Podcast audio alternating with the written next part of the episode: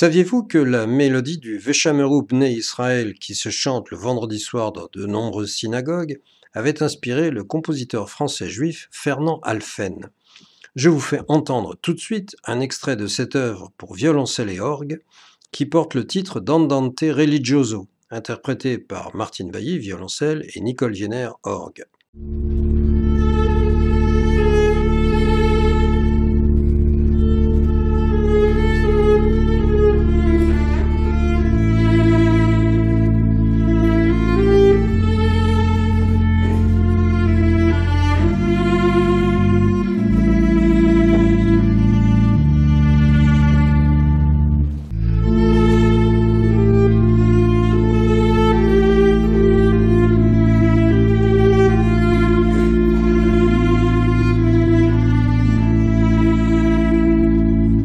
Fernand Alphen est né en 1872 à Paris au sein d'une famille aisée. Son père était diamantaire et sa mère fille de banquier.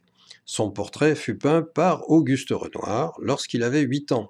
Loin de cela couler douce, Fernand Alphen travailla la musique de façon très approfondie et se montra rapidement fort doué.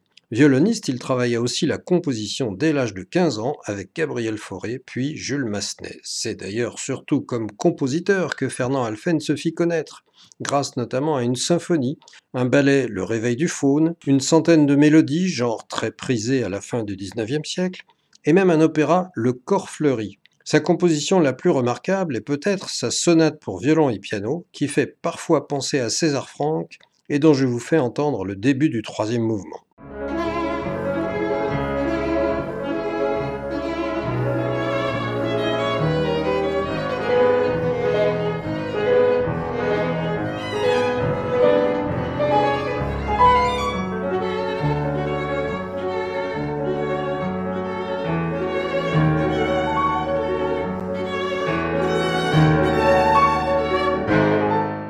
Malheureusement, Fernand Alphen n'a pas pu continuer sa carrière très longtemps. En effet, il était présent au front comme capitaine et chef de musique dans l'armée lors de la Première Guerre mondiale, il y contracta une maladie infectieuse, probablement une diphtérie, et mourut peu après, transporté à Paris en 1917. Après sa mort, son épouse Alice Alphen, très active dans le mécénat musical, a aussi longtemps tenu un salon de musique fréquenté par de nombreux compositeurs comme Alexandre Tansman ou Darius Milhaud.